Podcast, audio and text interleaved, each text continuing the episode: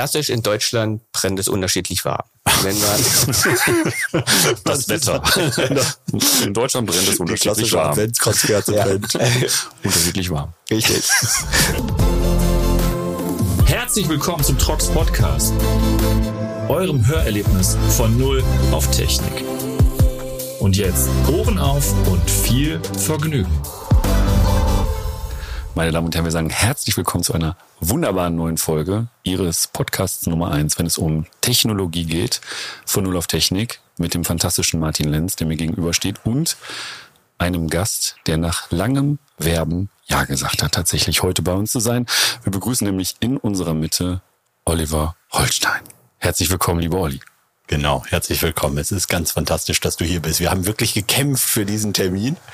Also e ehrlicherweise konnte Martin nie, also der andere Martin. Nee, nee, schon ich hätten das schon vor Martin. sechs Wochen aufgenommen oder zwei Monaten.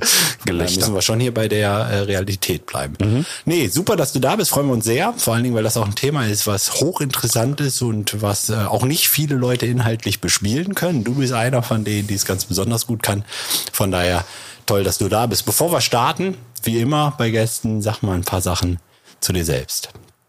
Ja, also, ihr zwei. vielen Dank für eure Einladung. Martin und Martin, schön, dass ich hier sein darf. Ich stelle mich einfach mal kurz vor. Bitte. Mein Name ist Oliver Holstein und was. leite den Vertrieb der Ventilatoren und Sicherheitssysteme bei der Firma Trox X-Fans. Im schönen Bad Hersfeld. Das ist in Hessen. Wunderbar, genau. Ventilatoren und was? Sicherheitssysteme. Sicherheitssysteme. Sicherheitssysteme. Mit, mit Sicherheit auf jeden Fall. Und da soll es heute ein Stück weit drum gehen, Olli. Vielleicht ähm, neben deiner Aufgabe geht es uns auch heute ein bisschen um die Grundlagen von dem Thema der Entrauchung und der Sicherheitssysteme. Da gibt es ja mit Sicherheit eine relativ große Bandbreite von Themen, über die wir reden können. Wir dürfen nicht vergessen, dass wir so ein bisschen an der ich will nicht sagen Oberfläche bleiben, aber tatsächlich haben wir so diesen groben Rundumflug mit dir gemeinsam machen. Von daher, wenn wir über Entrauchung sprechen, in Verbindung mit Ventilatoren, was heißt das denn eigentlich? Das heißt, ähm, es gibt drei Sicherheitssysteme. Das eine Sicherheitssystem ist die maschinelle Entrauchung. Das zweite System ist ähm, klassisch, wo wir auch in 2006 mit angefangen haben. Das sind die Parkgaragen, Tiefgaragen, mhm. wo ja auch ähm, Entrauchung stattfindet. Und das ähm, dritte Sicherheitssystem, dort sind wir seit ähm, 2016 am Start. Das sind die ähm, Druckbelüftungsanlagen. Früher hat es Rauchschutzdruckanlagen gehießen. Mhm. Warum ist das Thema Entrauchung besonders wichtig oder warum wird das nochmal so dezidiert angegangen als separaten Bestandteil von Gebäuden? Mm, das beste Beispiel ist der Flughafen in Düsseldorf. Schon ewig her, der Brand. Aber 1997 war das, kann das sein? Ich kann mich ehrlicherweise nicht mehr dran erinnern. Ja, 96 oder 97 war das. Mhm. Und dort ähm, sind durch einen Schwillbrand doch ähm, einige Leute ums Leben gekommen. Und ähm, das ist ja bei einer, beim Brand oder wenn ein Brand entsteht, ist ja der Rauch die Gefahr. Und mhm. da ist es wichtig, ja, dass bei der Brandentstehung der Rauch abgezogen wird, so dass sich die Menschen retten können, dass die Feuerwehr dann ähm, den Brand löschen kann. Mhm. Ja, für die, die vielleicht unsere Brandschutzfolgen auch gehört haben, da war es ja so, dass wir gesagt haben, die Brandschutzklappe selber ist hier in einer Lüftungsanlage eingebaut und sorgt eigentlich dafür, dass im Brandfall die Lüftungsanlage quasi nicht den Brand verteilt. Und hier geht es jetzt wirklich darum, im Brandfall ähm, bewusst zu entrauchen und dafür zu sorgen, dass Schutzbereiche entstehen, sodass die Menschen das Gebäude verlassen können. Wie sähe das denn ganz konkret jetzt in so einem ähm, Flughafen aus? Du hast ja gesagt, wir haben drei verschiedene Systeme vom Grundsatz. Was wäre so das klassische System in so einem Flughafen? Weil das ja ein schönes Beispiel ist, was auch jeder kennt. So ein Flughafen, das würde ich mal in drei Systeme aufteilen. Also ähm, in der Ebene, ähm, wo die Autos parken, das ist ja klassisch dann unsere Tiefgarage, Parkgarage. Dort mhm. ähm, sind, ähm, ja, dort wird entraucht über ähm, Jetventilatoren. Wir haben klassisch einen Schacht dort drinne und diese Jetventilatoren drücken den Rauch in Richtung dieses Schachtes und in diesem Schacht ist auch wieder ein Entrauchungsventilator drin, der dann die Rauchgase absaugen wird. Mhm. Also wenn ich es zusammenfasse, Olli, das heißt, ihr bewegt quasi Rauch von einem Ort zu dem Punkt, wo er kontrolliert abgeführt werden kann über eine Form von laienhaft Schornstein mit einem Ventilator drin, der nach oben zieht. Ja. So ungefähr. Mhm. Jetventilator, wie muss man sich das vorstellen? Ich kenne jetzt nur aus dem Hamburger Elbtunnel ehrlicherweise das, was da unter der Decke hängt. Ja, das sind diese Ventilatoren in groß. Also ähm, klassisch ähm, bei so einer Tiefgarage mhm. sind diese 30 Zentimeter ähm, Durchmesser, also also hoch. Mhm. Und ähm, bei ähm, so einem Elbtunnel, da sind die ja schon mal ähm, ein Durchmesser von zwei Metern. Mhm. Das ist das Ganze in klein. Das heißt, die ziehen Rauch auf der einen Seite an und stoßen ihn auf der anderen wieder aus, dass der transportiert wird sozusagen. Genau, so. ja, mhm. die befeuern die Luft. Ähm, früher wurde das klassisch auch mit ähm, Kanälen gemacht, mhm. aber gerade wenn man in einer Tiefgarage ist, ähm, da ist ja an der Decke ist ja nie Platz und mhm. dann würden noch die Kanäle dann dazukommen und da hat man sich doch dann mehr und mehr für Jetventilatoren entschieden, die dann ähm, ähm, sukzessive an der Decke hängen und dann dementsprechend die Luft von ja, links nach rechts oder rechts nach links dann drücken. Muss jeder in so einer Parkgarage so ein System bauen, der eine errichten möchte oder gibt es andere Vorschriften für? Also wenn ich jetzt sage, ich habe gerade eine Tiefgarage bei mir zu Hause zum Beispiel, da gibt es keine. da frage ich mich gerade, wer hat das gebaut? ja, da müssen wir noch mal schauen. Ja, was verkaufen. Jetzt fängt er an zu verkaufen. Ja, nee, ja, das genau. wir. wir wollen ja hier nichts verkaufen, aber tatsächlich, gibt es irgendeine Vorschrift, an die ich mich halten muss? Es gibt Vorschriften dann dafür, womit ich sich dann anhalten oder dran halten muss. Und mhm. dann dementsprechend gibt es auch ähm, die Mustergaragenverordnung. Diese kam im letzten Jahr, kam die neu auf den Markt. Mhm. Ähm, und diese wird jetzt auch eben über die einzelnen Bundesländer, über die, die Bauministerkonferenz dann verteilt. Mhm. So wird es dann auch in die Landesordnung dann adaptiert. Aber auf deine Frage dann und da zurückzukommen, es gibt Anforderungen, wo man dann in bei dir in den Keller geschossen ähm, eine Anlage braucht oder man macht es dann natürlich mit ähm, ja, ähm, Tor auf, Tür auf, mhm. so dass der Rauch dann abzieht. Okay, soll es reglementiert sozusagen. Genau. Und jetzt ist es ja so, dass vielleicht der eine oder andere sich fragt, warum sauge ich denn nicht nur über den Schacht ab? Und da kann ich vielleicht noch mal dran erinnern. Ich glaube, das habe ich schon mal erzählt, als wir über Luftströmung gesprochen haben. Das Problem beim Absaugen ist halt, man kriegt den Impuls nicht hin. Das ist das schöne Beispiel mit, man kann eine Kerze auspusten, aber nicht aussaugen. Und deswegen braucht man auch bei dem Abluftschacht zusätzlich noch diese Jetventilatoren. Mhm die die Luft quasi in die Richtung schieben. Ich habe aber noch eine andere ja. Frage, weil ähm, ich weiß, dass die Frage oft gestellt wird und Leute halt damit auch konfrontiert sind. Man kommt ja schon mal in so eine Tiefgarage rein und gerade wenn da viele Autos stehen, laufen ja diese Jetventilatoren obwohl es gar nicht brennt. Vielleicht kannst du noch mal kurz erklären, was das für eine Funktion ist, die die dann ausüben. Ja, genau. Also ähm, gerade wenn man dann in diesen Kellergeschossen drin ist und die Autos dann da durchfahren, mhm. ähm, die Anlagen werden ja auch über ähm, CO-Sensoren dann gesteuert. Heißt, äh, wenn der Gehalt CO dann ähm, etwas zu hoch ist, laufen diese Ventilatoren an. Die, die Schachtventilatoren laufen auch, so dass ähm, frische Luft wieder nachströmt, dass die Luft in der Garage dann im Endeffekt sauber ist. Mhm. Okay, also die haben nicht dann in dem Fall quasi eine Lüftungsfunktion auch, ne? Die haben auch eine Lüftungsfunktion. Und die verteilen die Luft sozusagen, die aus dem Schacht dann genau. nachströmt, ja. um das Ganze genau. dann zu verteilen. Die Frage wäre natürlich, wie wird so ein System ausgelöst? Also jetzt brennt irgendwo in der Tiefgarage ein Auto, nehme ich mal an. Ja? ja. Also im, im schlimmsten Fall ein Auto. Und tatsächlich, wie wird das System in Gang gesetzt? Es gibt verschiedene Prinzipien davon. Ähm, zum einen sind in der Garage dann Rauchmelder installiert mhm. oder aber oftmals wird es auch durch die Sprinkleranlage dann aktiviert, die Anlagen. Mhm. Denn oftmals hat man ja auch in Parkgaragen dann Sprinkleranlagen und die Sprinkleranlagen können die Anlagen dann auch aktivieren. Mhm. Ich habe mit Sicherheit noch eine Menge mehr Fragen zu dem Thema der Parkgarage. Ja. Genau, aber ich glaube, wir gehen mal weiter. Also Parkgarage ja, genau. haben wir verstanden. Entrauchungsventilator, Entrauchungsschacht und die Jetventilator, die Ventilatoren schieben quasi den Rauch, der an der Decke ist, an der Decke entlang zu der Absaugöffnung. Jetzt sind wir auf dem Weg in den Urlaub, haben unser Auto in der Tiefgarage am Flughafen geparkt. Ich dachte, du machst nur Dienstreisen, Urlaub. Was ist denn da los? Ich habe gar keinen Urlaub. Ich wollte gerade sagen, nämlich nicht, dass das den falschen Eindruck hier erwecken würde. Also angenommen, ein, du hättest Urlaub. Ein vorgestellter Mensch ja, hat, Urlaub, hat, sein, hat sein Auto geparkt in der Tiefgarage, geht jetzt weiter ins Terminal. Wo findet ihr denn die nächste Entrauchungsanlage?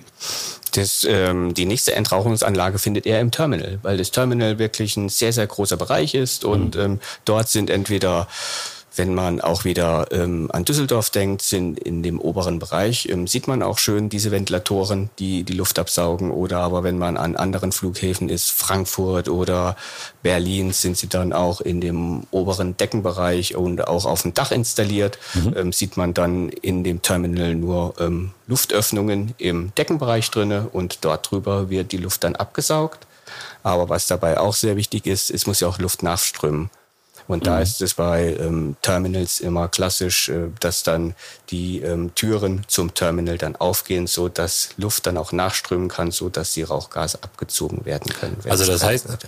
eigentlich ganz einfach vorgestellt, wenn es jetzt brennt im Terminal, also in der Halle, wo alle zum Gepäck abgehen stehen, Ja. dann brennt der ganze Rauch strömt natürlich nach oben, weil der wärmer ist. Oben gehen die ganzen Ventilatoren an, gleichzeitig gehen alle Türen auf, so Ja. dass man quasi den Luftstrom hat durch die ganzen Türen in die, in die Halle rein und nach oben raus, so dass man quasi unten eine, eine rauchfreie Zone generiert. Richtig, genau. Also die Nachströmung, die kommt dann mh, klassisch im unteren Drittel. So steht es auch in den Normen drin, ähm, dass die Nachströmung im unteren Drittel installiert werden muss. Die ähm, Entrauchungsventilatoren sind auf dem Dach oder im, ja, installiert und dementsprechend werden äh, die Rauchgase dann abgesaugt. Jetzt sind da ziemlich viele Ventilatoren. Ich kenne das ja in Düsseldorf. Ja. Ähm, Gibt es da so einen Faustwert, was die Dimensionierung angeht? Also wie viel Luft schieben die denn da durch? Das wird eine interessante Frage sein, genau. Also in Luftwechselraten oder? Mm, Das, ähm, ja, das wird dann in Luftwechselraten dann gemessen, aber ähm, bei ähm, Flughäfen ist es ja klassisch, dass man dann, ähm, ähm, dass die Berechnung dann über ähm, Ingenieurs Leistungen nochmal erfolgt. Also wir haben eine qualifizierte Entrauchung dort und ähm, da kann es schon mal sein, dass so eine Anlage, also ähm, so ein zehnfacher Luftwechsel dann ähm, in dem Bereich dann erfolgen muss. Also doch echt große Mengen. Aber ich habe verstanden, das wird individuell dimensioniert, hängt ein bisschen wahrscheinlich auch von der Höhe ab und von der Ja. Geometrie der Halle. Aber nehme ich zehnfach ist schon mal ein guter Wert, haben wir mal ein Gefühl, weil das heißt ja zehnmal pro Stunde, ne? Ja. Das heißt zehnmal pro Stunde Düsseldorf Terminal muss die ganze Luft raus und Gerade rein. mit der also hohen alle, Decke, alle sechs Minuten. Also ich stelle mir das tatsächlich ein bisschen windig vor im Brandfall, was aber vielleicht auch gut ist. Ne? Auf jeden Fall, ja. Ja. Zumal du auch noch die Galerie oben mit dabei hast. Ne? Das sind Ja. ja. also mehrere Ebenen dann, die offen sind. Das ist ja ein riesiges Ja. Gebäude. In Berlin ja gleichermaßen. Richtig. Ähm, Gab es da jetzt, wenn wir über den Flughafen von Berlin sprechen, eine andere Form von Konzept oder bleibt das immer dasselbe? Also neuere Flughäfen werden genauso gebaut wie die jetzt, die in den letzten Jahren oder Jahrzehnten entstanden sind? Mm, In Berlin war es dann ähm, zweierlei Systeme gewesen. Zum einen hat man dann unter der Decke dann auch die Entrauchungsventilatoren gehabt, aber man hat auch versucht, ähm, die Rauchgase dann nach ähm, unten abzuziehen, sprich Ja. im Keller waren dann auch noch Entrauchungsventilatoren installiert und die haben dann andere Bereiche dann, ja, klassisch dann nach unten abgesaugt. Also dass in, in beide Richtungen sozusagen gearbeitet werden kann, Ja. um eine sichere Fluchtroute zu schaffen sozusagen für Genau. alle Beteiligten. Okay, das ist auf jeden Fall äh, windig dann, wie du das sagst. Das Gute, das Gute ist ja, im Entrauchungsfall ist einem der Komfort ja egal. Ne? Also wenn es dann mal ein bisschen zieht oder lauter Laut wird, vor allen Dingen, ist ja. immer noch besser als verbrennen oder vergiftet werden. Jetzt gehen wir mal weiter im Flughafen. Wir waren jetzt beim zweiten System. Wo finde ich denn jetzt oder wo komme ich in den Genuss des dritten Sicherheitssystems? Die Druckbelüftungsanlagen, die ähm, sind klassisch installiert ähm, in Treppenhäusern, in Sicherheitstreppenhäusern, so wo man sich dann auch ins Freie retten kann oder wenn man ähm, in den oberen Bereichen, in der zweiten, dritten, vierten Etage von so einem Flughafen ist und ähm, irgendwo entsteht ein Brand, muss man sich ja dann auch über das ähm, Treppenhaus dann retten, denn die, denn die ähm, Fahrstühle. Fahrstühle, genau, die rauf und runter gehen. Genau, er zeigte das mit seiner Hand hier. Richtig. Ich dachte gerade Ich dachte so, auch, ich sag's mal lieber. Ja, genau. Die Fahrstühle, ähm, die dürfen ja während des ähm, Brandfalls nicht genutzt werden. Und dementsprechend gibt es Sicherheitstreppenhäuser, so dass sich die Menschen darüber dann ähm, retten können. Und wie funktioniert das konkret? Also jetzt auch da wieder wahrscheinlich die Vorstellung, auf einer Etage brennt's ja jetzt. ne? Aber wir haben jetzt ein Treppenhaus mit fünf Etagen, auf Etage drei brennt's. ja, Was passiert dann bei der Druckbelüftung? da passiert das, ähm, das Sicherheitstreppenhaus, da darf ja kein Brand drin entstehen. Also sprich, ähm, das Treppenhaus wird klassisch mit ähm, Luft aufgepumpt, einfach gesagt. Wie wird das gemacht? ähm, über Ventilatoren, die im unteren Bereich installiert sind. Ja, und im oberen Bereich der Anlagen ähm, sind ähm, zum einen Druckentlastungsklappen oder aber die Ventilatoren werden über Frequenzumrichter dann geregelt, so dass ein gewisser Überdruck von etwa 50 Pascal dann in diesem Raum entstehen. Ja. Und dann dementsprechend ähm, die 50 Pascal kommen daher, dass man ja auch die Tür noch aufbekommen muss. Also das quasi, an, man richtet sich, glaube ich, an den Schwächsten, also Kinder und alte Leute, die die dann noch gegen diesen Druck öffnen könnten. Genau, richtig, ja, ja. Und den Überdruck macht man einfach, damit quasi aus der Etage, wo es brennt, kein Rauch ins Treppenhaus strömen kann, sondern immer nur Luft vom Treppenhaus in die Etage. Ne? Also Genau, so, dass sichergestellt, dass der Rauch sichergestellt ist, dass der Rauch immer nur quasi wegströmt Ja. vom Treppenhaus. Der Rauch muss immer von Treppenhaus wegströmen, so ähm, dass kein Rauch in das Treppenhaus gelangen kann. Das hört sich ja erstmal an sich schlüssig an, Oliver. Und jetzt geht's ja darum, ich dachte immer, da gibt's noch einen, einfach einen, einen zweiten Treppenabschnitt irgendwo, also ein zweites Treppenhaus oder so, das man dann benutzen kann als Fluchtweg sozusagen. Oder ist es dann nur eines und man spart sich das andere Treppenhaus? Wenn man äh, bei einem Flughafen ist, dann wird es ja schon, ähm, da muss man ja schon dann mehrere Treppenhäuser haben, ja, so dass man ähm, sich dann retten kann. Klassisch ist es so, ähm, wenn man jetzt an Wohngebäude denkt, ich springe jetzt mal in Wohngebäude rein, ähm, dann kann man schon damit arbeiten, dass man noch ähm, ein außenliegendes Treppenhaus hat. Ja. Ähm, so müsste man ähm, dann keine ähm, Druckbelüftungsanlagen installieren oder aber die Feuerwehr ist innerhalb einer gewissen Zeit da, hat Okay. ähm, dann vielleicht noch eine Drehleiter, so dass sie gut anleitern kann, kann man auch darauf dann verzichten. Wenn man aber auf dieses ähm, zweite Treppenhaus oder diesen zweiten Fluchtweg Mhm. nicht verzichten kann, dann muss ähm, ein, eine Druckbelüftungsanlage. Oder will, es ist ja im Grunde genommen auch eine Chance, oder? Richtig. Gerade wo baulicher Raum knapp ist, ich stelle mir das vor in Metropolregionen, wo du dann halt nicht nochmal den Platz hast, dann einfach so ein zweites Treppenhaus oder eine außenliegende Flucht. Auf jeden Möglichkeit Fall. zu schaffen. Ja, also dann, ähm, dann klassisch, wenn man dann an Frankfurt denkt, denkt Mhm. an Hamburg, an Berlin, da hat man ja dann in doch meistens dann Tiefgaragen hat man dann Mhm. ähm, ja dann seine Wohnungen und dann dementsprechend ist ja kein Platz mehr für ein zweites Treppenhaus. Und die Druckbelüftungsanlage löst dieses Problem sozusagen. Genau. Okay. Das, also jetzt sind wir tatsächlich da mit der Druckbelüftung, sind wir, glaube ich, auch Ajour. tatsächlich. Total. Also ich gehe weiter in den Flughafen rein. Ich fühle mich total bist- sicher. bist unterwegs. Ich habe aber jetzt noch mal eine Frage, weil jetzt waren wir viel im Flughafen, jetzt sind wir in Urlaub gefahren, jetzt sind wir Kommen wieder zurück. Und jetzt gibt's ja auch noch andere Gebäude.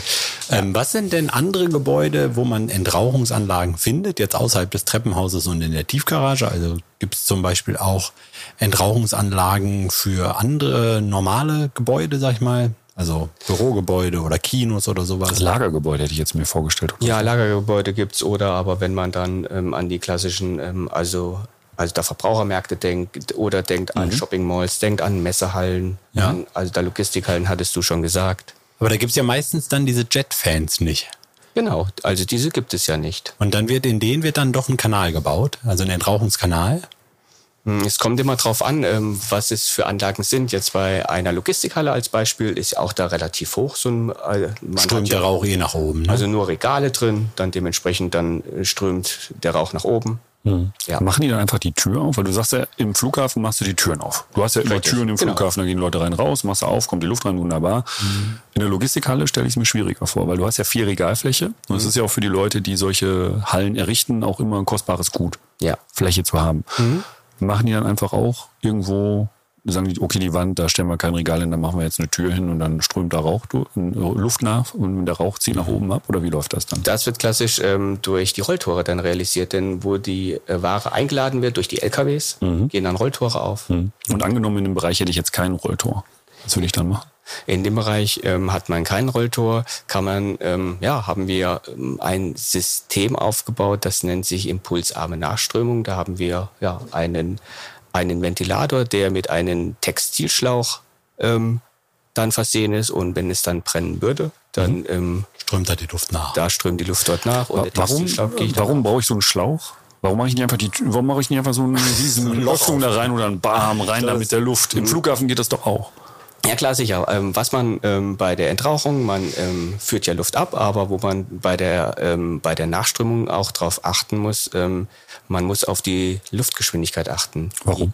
Je, je geringer die Luftgeschwindigkeit ist, umso besser ähm, steigt die Luft nach oben und ähm, die frische Außenluft, die ja dann ähm, danach strömt, Ja. wird mit den Rauchgasen nicht vermischt. Damit es nicht eine Verwirbelung gibt, Genau. sozusagen. Also der Rauch fällt dann nicht einfach nach unten auf den Boden und die Leute sehen nichts oder können nicht atmen, sozusagen. Ja, oder aber ähm, wenn die Luftgeschwindigkeit dann zu hoch ist, Mhm. ähm, dann vermischt sich ja ähm, die ähm, frische Zuluft Ja. Mhm. mit den Rauchgasen und ähm, das verwirbelt dann in dem Raum und ähm, dann sehen die Personen nichts mehr oder können sich nicht. Und dann baust du einen Außenventilator einfach in die Genau. Wandfläche ein. Ja, ja. Nee, man, man will ja quasi ähm, vermeiden, dass sich alles durchmischt. Man will ja eine mhm. Schichtung haben, wo unten die Schutzzone ist, in der Aufenthaltsebene, was die Leute flüchten können und oben quasi der Rauch ist, wo ja keiner sich aufhält. Was ich mal ganz spannend fand, war Messerhalle Frankfurt. Da hat ja. man diese Nachströmung, glaube ich, über Schächte realisiert. Also gab es dann Schächte, die oberhalb der Türen oder der Korridore rauskamen, sodass die Entrauungsventilatoren angehen und dann quasi Luft über Schächte nachströmt nach unten. Da war das mit den Luftgeschwindigkeiten nämlich auch so ein Thema, mhm. wo man äh, sehr stark darauf achten musste, dass da wirklich nicht zu hohe Luftgeschwindigkeiten entstehen und im Brandfall alles verwirbelt wird. Hm. Ja, da hatten wir dann klassisch eine Rauchabschnittsbildung und da dementsprechend wird dann schon geschaut, ähm, wenn es in dem einen Bereich brennt, da wird das, ähm, dieser Bereich als, als Zuluft genommen, aber wenn es in diesem Bereich, wo die Zuluft dann wäre, dort brennen würde, würde dann die Luft dort abgesaugt werden. Das sind ähm, sehr komplexe Prozesse, aber sehr interessant, wenn man mal bei einer im Inbetriebnahme oder bei so einer Rauchgasprüfung damit dabei war. Total spannende Frage, weil wir beliefern auch durchaus große Automobilhersteller mit diesen Lösungen unter anderem. Wie sieht denn so eine Abnahme überhaupt aus? Jetzt ist sowas gebaut worden. Ich dachte mal, der Ventilator steht ja oben auf dem Dach. Mhm. Ja. Wie stellen die denn auch sicher, dass das dann funktioniert? Sie sagen ja nicht, ja, wir, wir, wir glauben dem in Holstein, der hat das, der hat das gerechnet. Der hat das gut gemacht. Der, hat das, der sieht auch patent aus. Ja. Toi, toi, toi. Wie läuft's? da freut er sich. Ja, da werden schon ähm, Abnahmen, da werden dann Rauchgasversuche gemacht. Ähm, sprich, ähm, zum einen wird dort ähm, ähm, mit Nebelmaschinen wie mhm. in der Disco dann gearbeitet wird, aber anderer Nebel genommen, der dann auch ähm, schön nach oben steigt.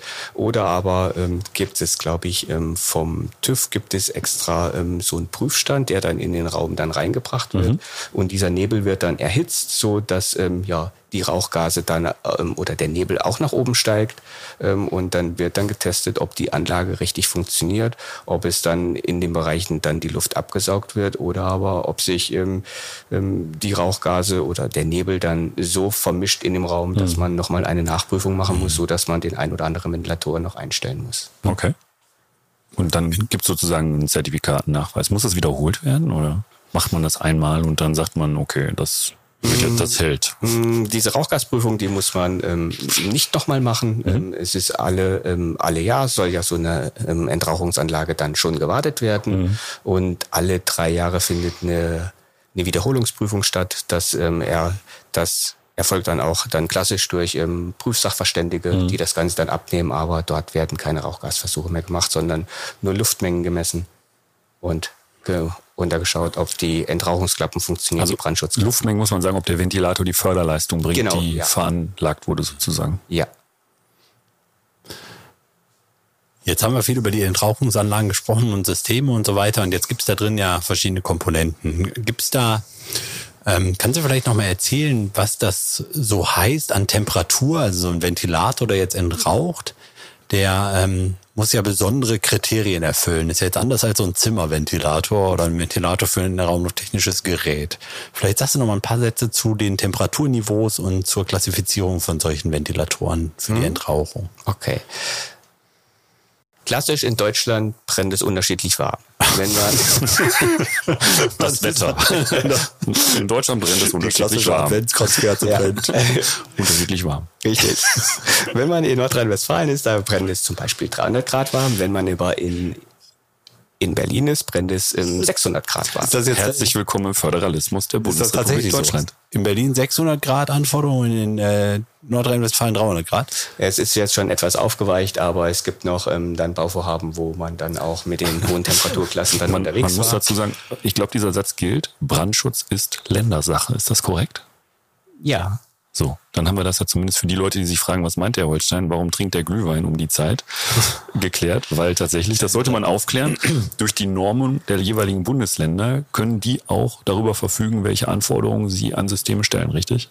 Ja, ähm, aber dann sieht man, man hatte schon eine Harmonie, eine Harmonisierung beigeführt, so mhm. dass es jetzt dann nicht mehr so ist. Mhm. Aber das war klassisch so gewesen, weil wir haben ja Entrauchungsventilatoren, die sind von 200 Grad geprüft bis 600 Grad geprüft. Das heißt, das heißt, die werden geprüft und dann werden die quasi mit 600 Grad warmer Luft überströmt, um zu prüfen, ob die bei diesen Temperaturen noch standhalten und die Funktion erfüllen. Hm, richtig, genau. Also das wird ähm, klassisch bei, ähm, ja, die Vortests werden dann ähm, klassisch bei uns ähm, in dem ICVA, dem Internationalen Center für Ventilatoren und Aerodynamik durchgeführt oder aber die oder, aber bei uns im Brandschutz oder bei, ähm, bei dem Brandschutzcenter hier in Neukirchen-Flühen werden die Tests durchgeführt und ähm, da wird die geforderte Temperatur wird mhm. dann dort eingestellt.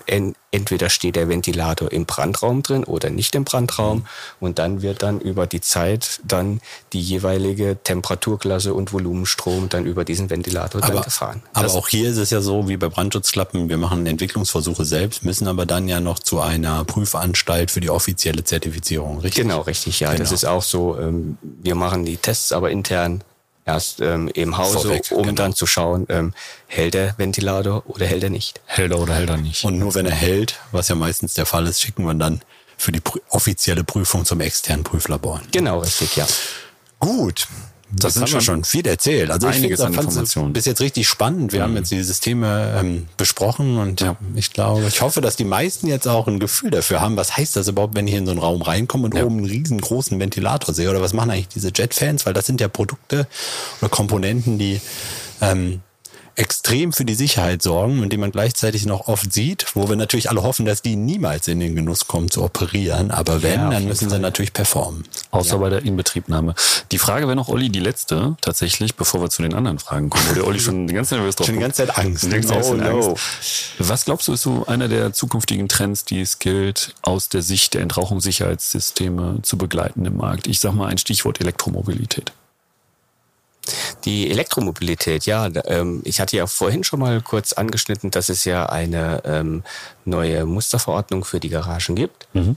Da ist aber das Thema Elektromobilität noch gar nicht richtig betrachtet. Mhm. Ich hatte auch jetzt, ähm, letztens einen schönen Vortrag ähm, von der DEKRA war es gewesen und da hat man dann auch nochmal das Thema ähm, Elektromobilität dann also da betrachtet und ähm, dann dementsprechend hat man dann auch Tests durchgeführt an die an, an diesen Fahrzeugen und ähm, es war eigentlich nie ein Elektroauto in Brand geraten. Okay, weil immerhin, weil man hört ja, ja mal, das soll man enorme Brandlasten. Ja. Das denkt man immer, die Richtig, kriegt man nicht aus. Und da so. wird ne? das Thema wird noch ähm, wichtiger werden, als das mhm. vielleicht viele im Moment glauben. Da bin ich mir relativ sicher. Auf jeden Fall. Und da gibt es jetzt noch eine europäische Norm und mhm. ähm, die ähm, sagt dann quasi aus, dass ähm, die Wallboxen dann eine Seal-Klasse haben muss, eine mhm. Sicherheitsklasse haben muss. Aber das sind nur Vorschläge aktuell, aber aktuell ist noch ein wichtiger Punkt, weil manche Gebäudeversicherungen legen mittlerweile Wert darauf zu wissen, ob nämlich äh, Wallboxen und Elektroautos sich in Tiefgaragen von privaten Wohnhäusern befinden. Ja klar, tatsächlich. weil man da muss ja sich immer vorstellen, was da für Leistungen bewegt werden, ja. elektrische und natürlich geht damit auch ein gewisses Gefahrenpotenzial ja, ein. Wir wollen aber nicht schwarz machen, sondern wir sehen in die Zukunft auch dafür, auch, da, genau. auch dafür wird es Lösungen geben. Auch dafür wird es Lösungen geben. Vielleicht sogar aus Bad Hersfeld. Das ist made in Germany alles, was ihr macht, Olli. Ne? Ja, das klar. ist nichts irgendwie ja. von woanders her. Ne? Aber für deine Tiefgarage gibt es trotzdem nichts, egal wie viel Nein. du hier noch ihn lobst. ich kann es mir aber mal anschauen, Martin. Boah, Olli, das ist ja total lieb von dir. Gerade die Verkabelung das, ist für das, mich Gespräch, das Verkaufsgespräch bitte auf später. Wir werden jetzt hier einen kurzen Break machen tatsächlich und der Olli wird sich anschauen, wie die Verkabelung ist. Und ich habe hier Karten dabei, die werden wir einführen und die führen wir gerade ein in unseren kleinen äh, Podcast mit dem Fragenteil und ich werde die einmal mischen. Oh, wunderschön. Das ist ein schönes Geräusch. Ne? Die ASMR-Liebhaber werden Das hast sagen. du dann, ich wette, du warst heute Morgen hier so um halb sieben im Studio und hast das, das geübt. Ich habe nicht Hoffnung, dass die mir nicht runterfallen. So, so viel brauchen wir auch nicht. Nein, wir werden jetzt drei davon ziehen. Eine zieht der Martin, eine ziehe ich, eine zieht der Oliver. Und dann lesen wir die von der Olli darf die beantworten. Der ich darf versprechen, es sind keine Peinlichkeiten dabei. Es sind wirklich Fragen, die unsere Hörerinnen und Hörer interessieren. Und der Martin fängt an. Ich hoffe, du hast die richtige nach oben gemischt, wie besprochen. ich freue mich. Ach du grüne neue Olli. Hau raus, Martin. Wenn alle Tiere sprechen könnten, welches Tier wäre am nervigsten? Schnelle Antwort aus dem Bauch heraus. Schaf. Gut.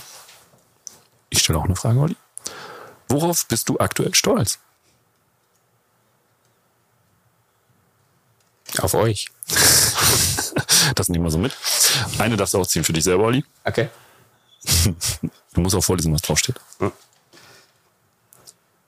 Wo wolltest du schon immer lernen? Lernen wollte ich schon immer einen Schreinerberuf. Echt? Ja. Mit Holz. Holz finde ich gut. Ja, Jetzt hast du aber mit zwei Holzköpfen was zu tun. Das ist auch nicht schlecht.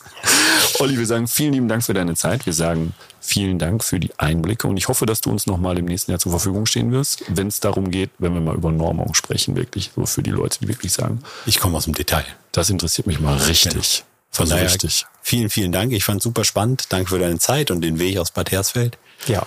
Vielen Dank, hat mir Spaß gemacht. Bis zum nächsten Mal. Sehr schön. Machen Sie es gut. Bis zum nächsten Mal. Tschüss, Gute. Tschüss. Tschüss. Und das war sie auch schon, die aktuelle Episode unseres Podcasts.